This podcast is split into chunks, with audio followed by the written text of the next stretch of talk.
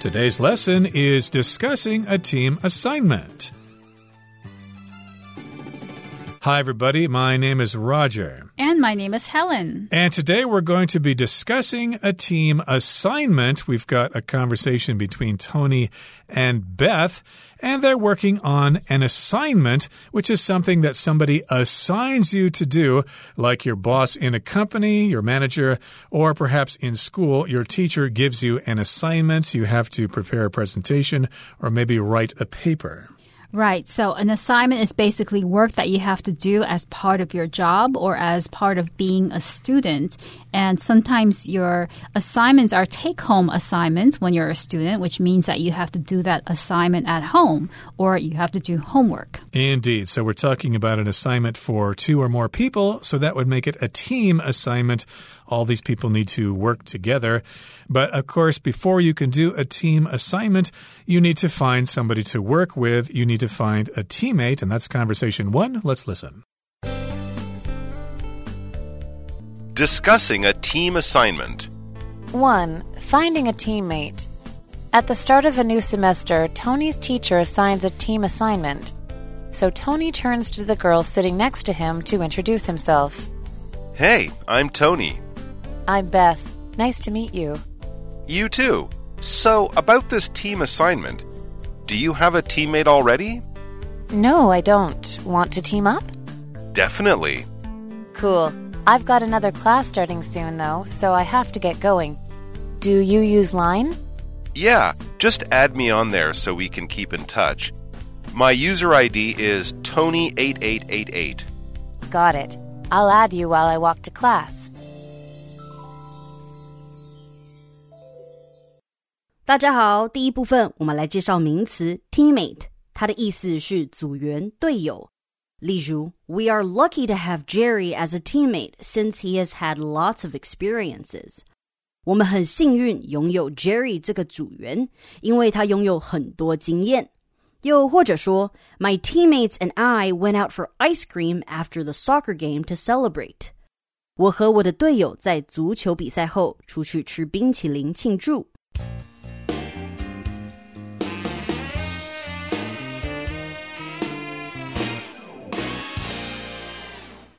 So, in the first part of today's conversation, titled Finding a Teammate, we have Tony and Beth. At the start of a new semester, Tony's teacher assigns a team assignment.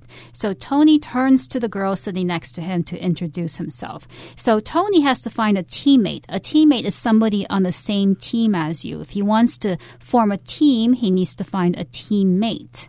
Now, you can also say classmate. That still has the word mate in it, which means that somebody who belongs in the same class as you. But here, Tony is looking for a teammate, so he turns to the girl sitting next to him to introduce himself. Indeed, that's very convenient. You can be the teammate with somebody who's very close to you in the classroom. They're forming a team and they're finding a teammate. And Tony introduces himself. Hey, I'm Tony. And Beth says, I'm Beth. Nice to meet you. So, of course, they've introduced themselves to each other. And Tony says, You too, which means it's also nice to meet you as well. And he goes on to say, so about this team assignment, yes, we've got this team assignment, and this is how he begins to ask this question Do you have a teammate already? Okay, so are you a member of a team already? And if you are, then I'll need to ask somebody else. Right. So Tony didn't want to be too direct. He didn't want to say immediately, Do you want to be my teammate? So he asks her instead, Do you have a teammate already? And Beth replies, No, I don't. Want to team up? So Beth is the one who suggests to Tony to become her teammate. And she says, Do you want to team up? To team up means to work together with someone to form a team or to achieve a specific goal. So two people might team up to win a prize, to complete an assignment. And Beth here takes the pressure off Tony by suggesting it first to him. Exactly. So, yeah, they're going to team up here. They're going to be a member of a team. They're going to be both part of this particular team. And Tony says, Definitely, I definitely want to team up with you. And Beth says, Cool. And then she says, I've got another class starting soon, though. So I have to get going. Do you use line? Okay, so they've determined their team already, but there doesn't seem to be any time for them to discuss the assignment and what they're going to do. She says she's got another class starting soon. She needs to get going. To get going means to leave, to go to another place, to start something. So, yeah, she's got to get going. She's got to leave to attend this other class. And of course, nowadays, when people want to get in touch with each other, they use social media or an app on their phone. In this particular case, she wants to know if he uses Line, which of course is very common here in Taiwan. Yes, and Tony says, yeah, just add me on there so we can keep in touch. My user ID is Tony8888. So when you connect with somebody on some form of social media like Line or WhatsApp, you need their ID in order to find them on that particular app. And when you look for them, you can add them. That's how you connect with somebody on these apps like WhatsApp and Line. So you can add somebody to your line, add somebody to your WhatsApp, and keep in touch that way. And of course, as you know, line is very common here in Asia, but they don't really use it so much in the US and Europe. So if you expect people to use line there, they're not going to know what that is. What's line? We've never heard of that. I think uh, WhatsApp is more common in Western countries, so you might need to sign up for that if you want to keep in contact with other Westerners. And yes, indeed, you can tell them your user ID, or you can scan their QR code. That works just as well. And Beth says, Got it. I've got your user ID entered into my phone. And she says, I'll add you while I walk to class. So she's going to take out her phone and enter his information, and she's going to add him as a friend. And then they'll be able to communicate about the team assignment. Okay, that brings us to the end of the first part of our lesson for today. Let's listen now to the second part. 2. Dividing tasks. Tony and Beth meet up to decide on a focus for their project and how to divide the work. Hey, Beth, ready to discuss our science project? Sure, let's get down to it. The topic is pretty broad exploring renewable energy sources. Any ideas? Yeah, how about we focus on the efficiency of solar power in private residences? Great idea. We could examine factors like costs and environmental benefits, and maybe even interview some homeowners who use solar power. Sounds good. And how about we divide the tasks to cover more ground? Okay, what if I conduct some interviews while you gather some data on solar panel efficiency, costs, and so forth? Sounds like a plan.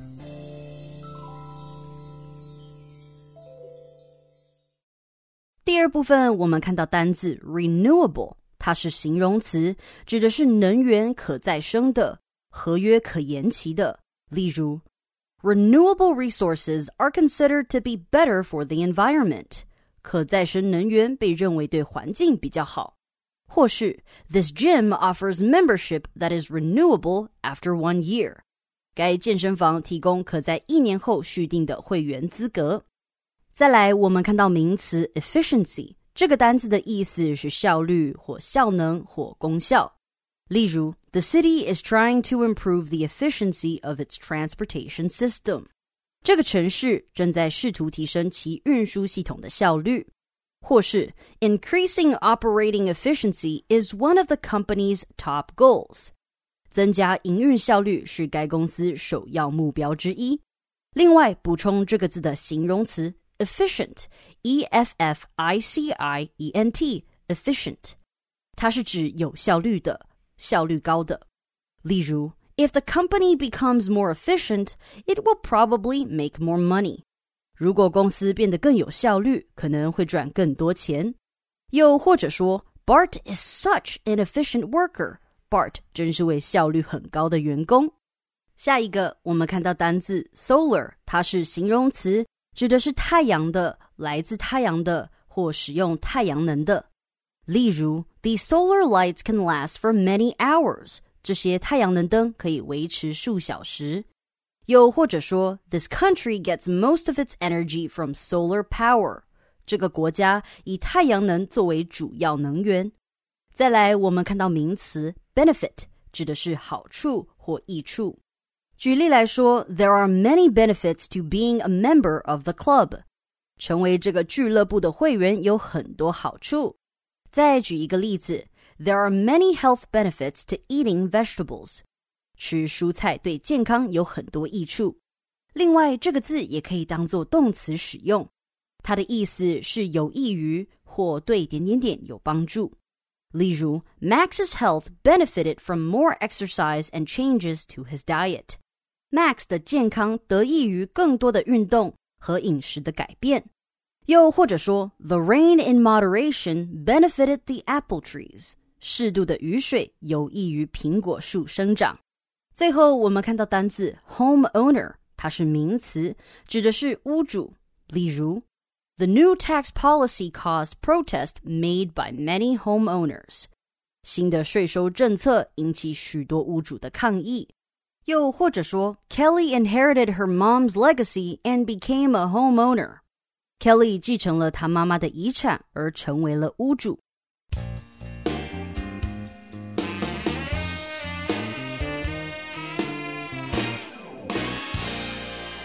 So, in the last dialogue, Tony and Beth teamed up to work on the project, on the assignment that was assigned by the teacher, and now they have to divide the tasks.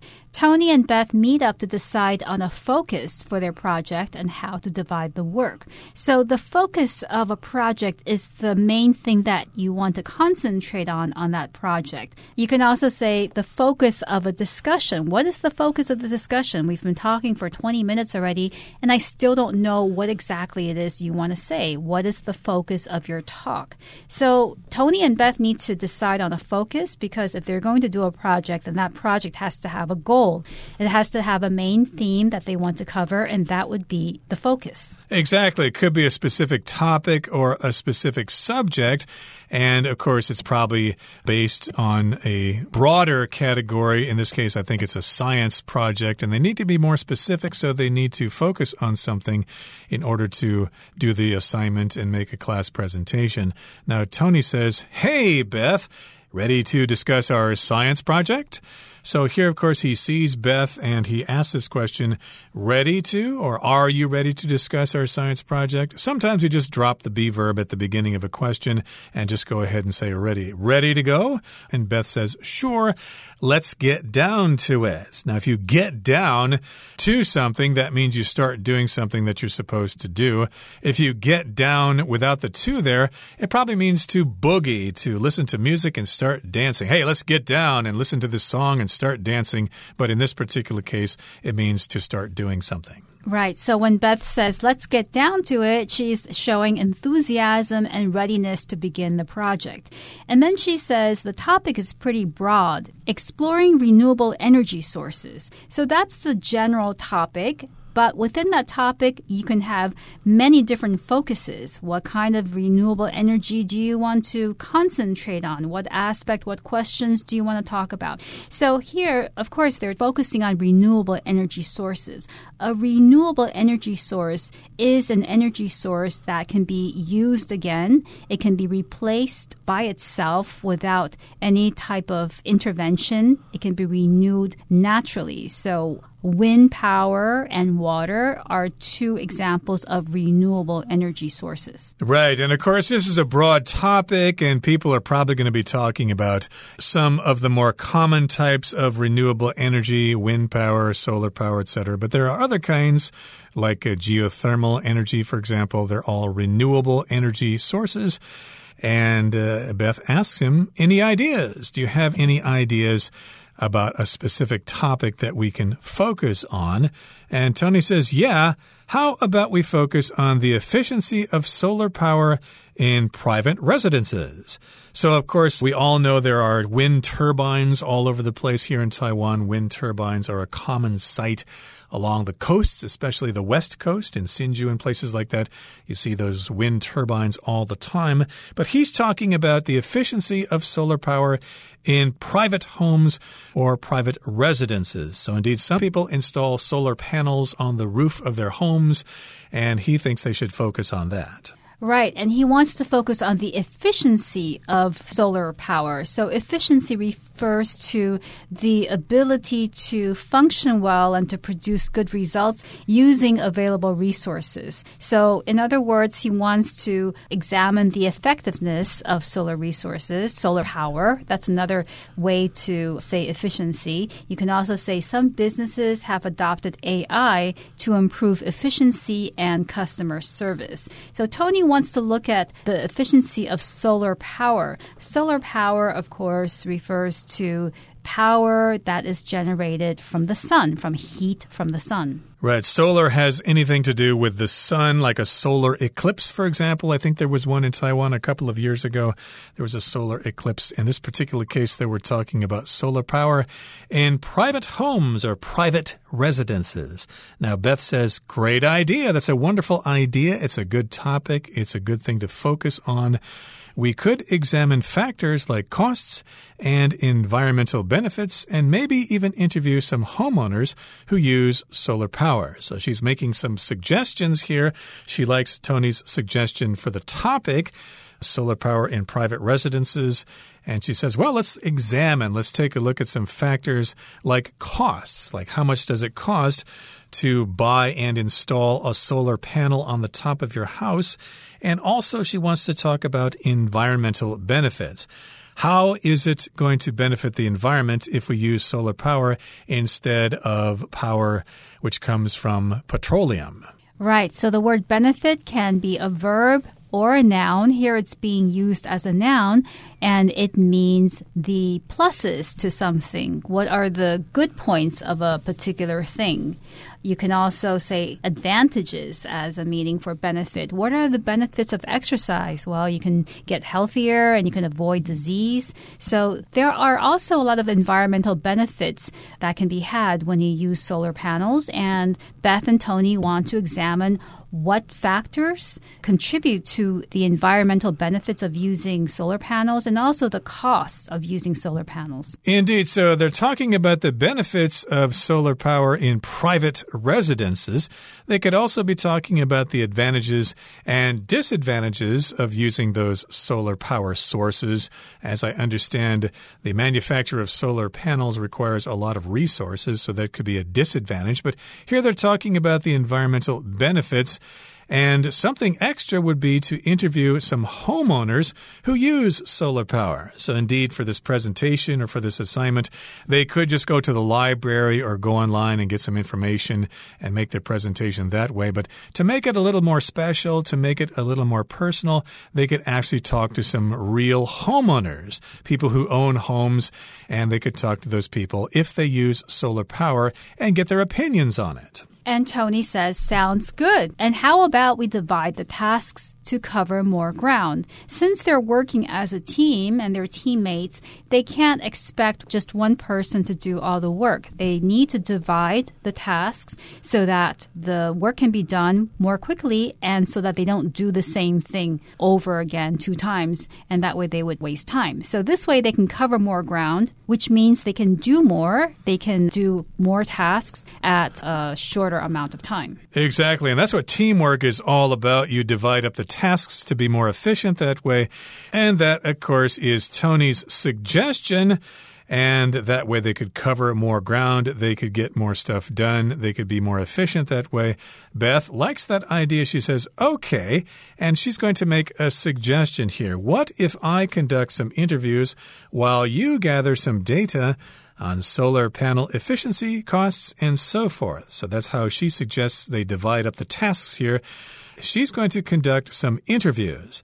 Uh, if you conduct something, you basically do something, you do all the steps or perform all the steps necessary to achieve something. And we use conduct in a lot of ways. You could talk about how you conduct yourself in school if you're well behaved or not, or if you're naughty. You could conduct an orchestra if you are a conductor. You could be the guy that waves that baton around. You can conduct an orchestra. But here she's going to conduct some interviews. She's going to talk to some people and get some information from them, probably tape record their answers and transcribe it later. Right. So you can also conduct business. Just to give one more example, you can conduct a survey as well. So Beth is going to conduct some interviews while Tony does all of the paperwork. He's going to do uh, research on the costs and efficiency of solar panels. So a solar panel, of course, is a piece of equipment that uses energy from the sun to create power. And often you'll see solar panels on top of buildings or on the roofs of houses. And those solar panels are there to absorb heat from the sun, energy from the sun, in order to produce heat or hot water in the house. Solar panel, of course, is that large board like substance or board like structure that actually absorbs energy from the sun and converts it into electricity. Tony says, sounds like a plan. So they're agreed on that, and we'll be back next time to continue with their assignment. Okay, that brings us to the end of our lesson for today. Let's listen now to our Chinese teacher.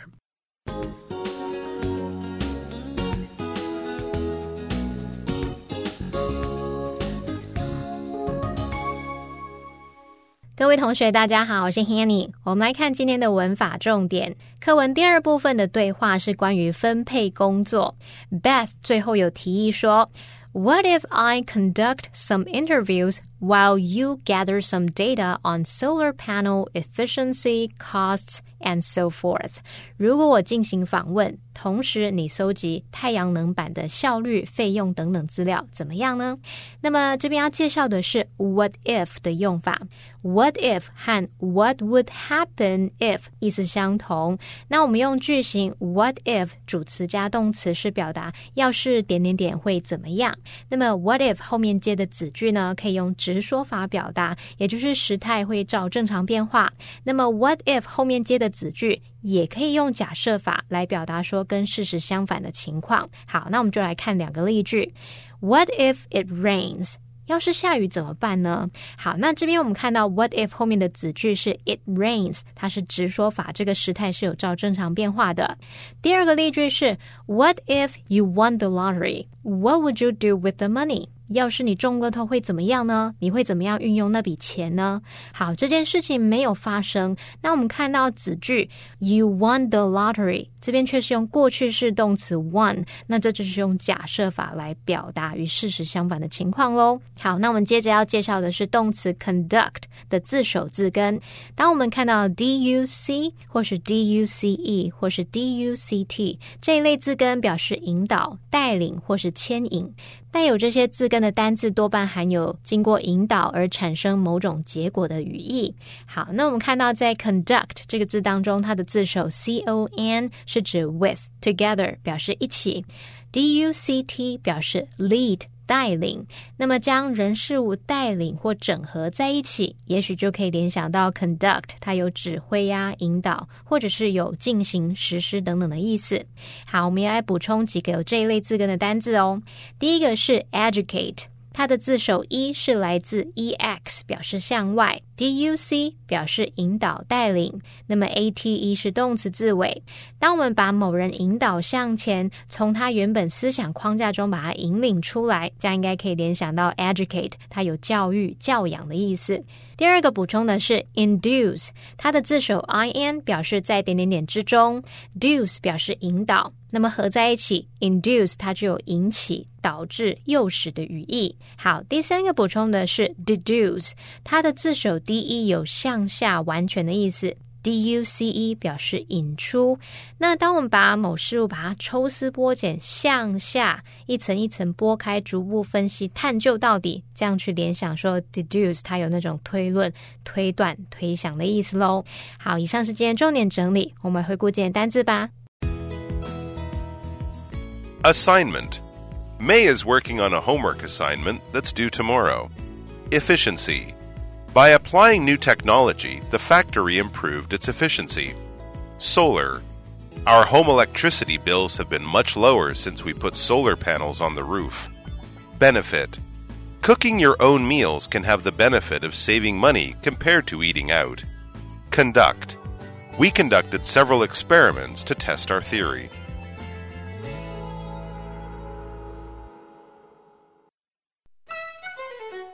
Well, everyone, today's article has come to an end, and I sure hope you enjoy reading along with us. I am Helen. I am Roger. See, you next time.